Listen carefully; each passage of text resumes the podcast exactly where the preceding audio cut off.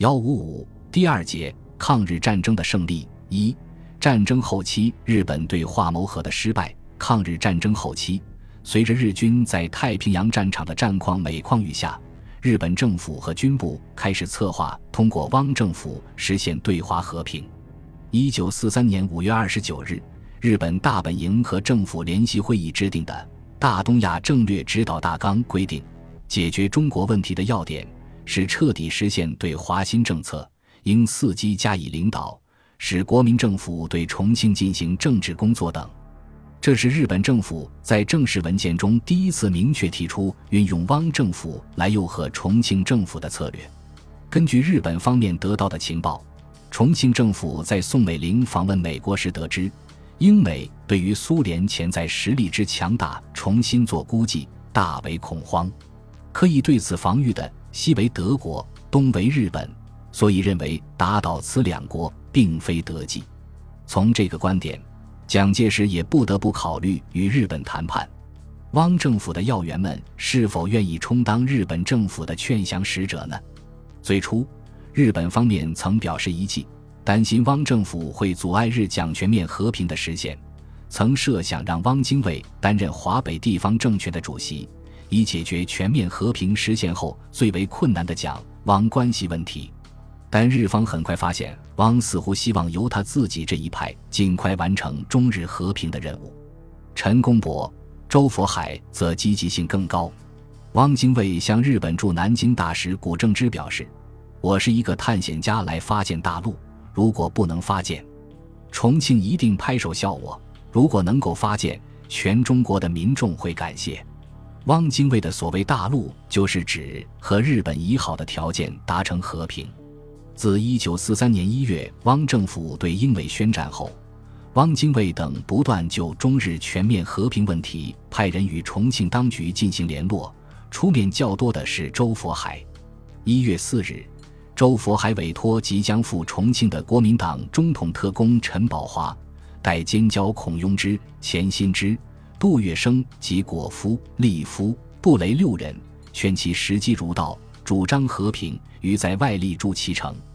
二月二日，周佛海又对刚从重庆返回上海的国民党军统特工刘百川说：“国际关系瞬息万变，英美必留日本之势力以牵制苏联，故日美妥协迟早必实现。余方应注视此点。如日没有妥协之倾向，即宜着先边与日和平，不可追随美国之后与日妥协。盖前者为主动，后者为被动，利害得失，故可预见也。”刘百川表示同意周的意见，并允将此转达于方。四月五日，在汪政府要人的一再疏通下，日本占领军方面同意将在上海被日本宪兵逮捕并软禁已一年的国民党中央组织部副部长吴开先用飞机送广州，转到回重庆，传递和平信息。周佛海是这样向日本驻汪政府最高军事顾问营佐真昭解释的。欲求全面和平，与其走许多不正确的冤枉路，不如把他送回重庆，让他把目睹的一切向当局面陈。也可以把汪先生与日方的意思代为转达，这是求取全面和平的一个捷径。同时，汪精卫、陈公博、周佛海等不断与日本驻南京大使谷正之以及日本军部在华代表石大佐、都甲大佐、永井大佐。川本大佐等商谈实现所谓全面和平的条件。一九四三年九月，汪精卫、陈公博等多次与谷正之会谈，最关心的是撤兵问题。如果蒋提出与英美切断关系，希望日本也撤兵时，日本是否肯答应？要求日方明确表示态度。九月二十九日，周佛海会见日本军部代表都甲大佐，也提出重庆所据者。脱离英美后，而日本不履行条约也，故如何能有切实保证使重庆信任日本？此日本必须反省者也。十月二日，周佛海又向日本军部代表川本大佐指出，重庆对日不信任，如何取信于余，乃为先决问题。而欲取信于余，先须见信于南京政府下之人民。今日本所约定者多不能实行。岂能使重庆信任日本之诺言耶？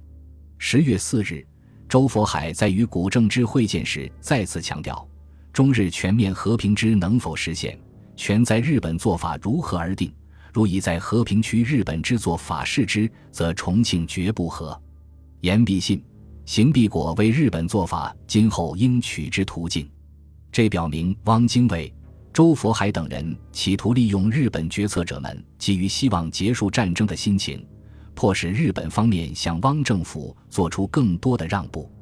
一九四三年十月三十日，日汪同盟条约签署。日本政府答应在中日全面和平实现时从中国撤兵，并放弃根据辛丑条约取得的驻兵权，这使汪精卫等大为振奋，趁势向重庆政府发动了一次和平攻势。汪精卫在重病之中仍亲自撰文，指责重庆方面据以抗日的理由已不复存在。以今日的状态而言，不仅恢复到卢沟桥事变以前的状态，且超过若干倍了。劝告重庆政府赶快决定自己应走的路，抛下抗战，恢复和平。然而，由于世界反法西斯战争形势的进一步发展，汪政府的和平攻势成效甚微。一九四四年初，日本军队在太平洋战场上遭到了更为惨重的失败。日本大本营为了消灭美军在中国的空军基地，确保日本本土与南方占领地的大陆交通线。于一月二十四日下达了一号作战命令，要求日军攻占湘桂、粤汉及京汉铁路南部沿线的重要地域，并于四月中旬开始发动河南攻势作战。日本军部执行了一种和战自相矛盾的方针，即一面希望对于和平，一面又长去攻势。这说明日本政府面对每况愈下的战局，举措无定，执行着混乱的对华政策。在汪政府方面，一九四四年三月，汪精卫病重赴日就医后，实权已落入陈公博和周福海手里。他们虽然表面上仍然热衷于居间劝降，但从心底里已深信日本必定战败，暗中向重庆政府表示疏诚，积极地为自己寻找退路。他们考虑全面和平的出发点，已较前有了很大的变化。其重点已放到如何取悦于重庆政府了。基于这样的立场，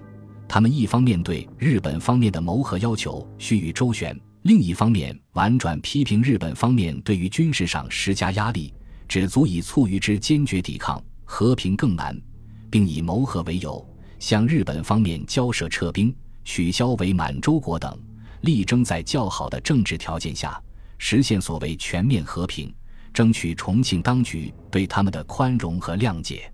对于陈公博、周佛海等人的这种心态，时任日本中国派遣军副总参谋长的金井武夫也有所意识。他说：“日本政府对南京政府的这个提议，南京方面明白看出日本的战意消退，除了只派遣一名表面形式上的使者到重庆以外，似在煞费苦心的寻求同重庆方面的要人进行联系。”但这种状况却未为急于从中国战场脱身的日本政府决策者们所认识。由汪政府出面进行的谋和活动仍在继续。一九四四年七月，日本东条英机内阁倒台，继起的小矶国昭内阁面临比他的前任更为严重的局面，战况愈加险恶。为了尽快解决中国事变，已到了十分迫切的地步。他们把与重庆政府谋和的希望完全寄托在分崩离析的汪政府身上，迫不及待地要以更大的步伐与重庆政府取得沟通和联系，实现所谓的全面和平。八月，日本最高战争指导会议制定了世界形势的判断及战争指导大纲，规定在战局已经进入最后阶段的情况下。对外政策以斡旋德苏和解及对重庆进行政治工作为中心课题。九月五日，日本最高战争指导会议又制定了实施对重庆工作方案，规定对重庆的政治工作的重点在于完成大东亚战争，必须使重庆政权迅速停止对日抗战。具体方式是使国民政府进行活动，制造彼此之间会谈的机会。并由国民政府派遣适当人员到重庆去，同时有效地运用由于日苏邦交的迅速好转而造成的政治压力，设法促进这项工作。如果需要，使苏联成为这项工作的居间人，强调讲求一切手段助长日华和平思想，并贯彻宣传重庆依靠美英，终于会招致中国民族的被奴役，造成东亚的灭亡等。在这个文件中，日本政府还决定了一旦中日直接会谈实现时，日本方面最大的让步方案，主要内容是：以、中国对日本、英美关系采取善意中立。自发的使在中国的美英军队撤退。二，同意蒋介石返回南京，建立统一政府。蒋介石与汪精卫关系的调整，是中国的国内问题，由两者直接谈判。三，废除日华同盟条约，重新签订全面和平后日华永久和平的友好条约，不干涉中国的一切内政问题。四，如果在中国的英美军队撤退，帝国也撤退全部军队。五满洲国不改变现状，六蒙将问题作为中国的问题处理。七把香港让给中国。八，尽量答应中国方面对帝国提出的保障安全的要求。为了反对美英军队再度侵入中国，使中国承认派遣必要的军队。本集播放完毕，感谢您的收听，喜欢请订阅加关注，主页有更多精彩内容。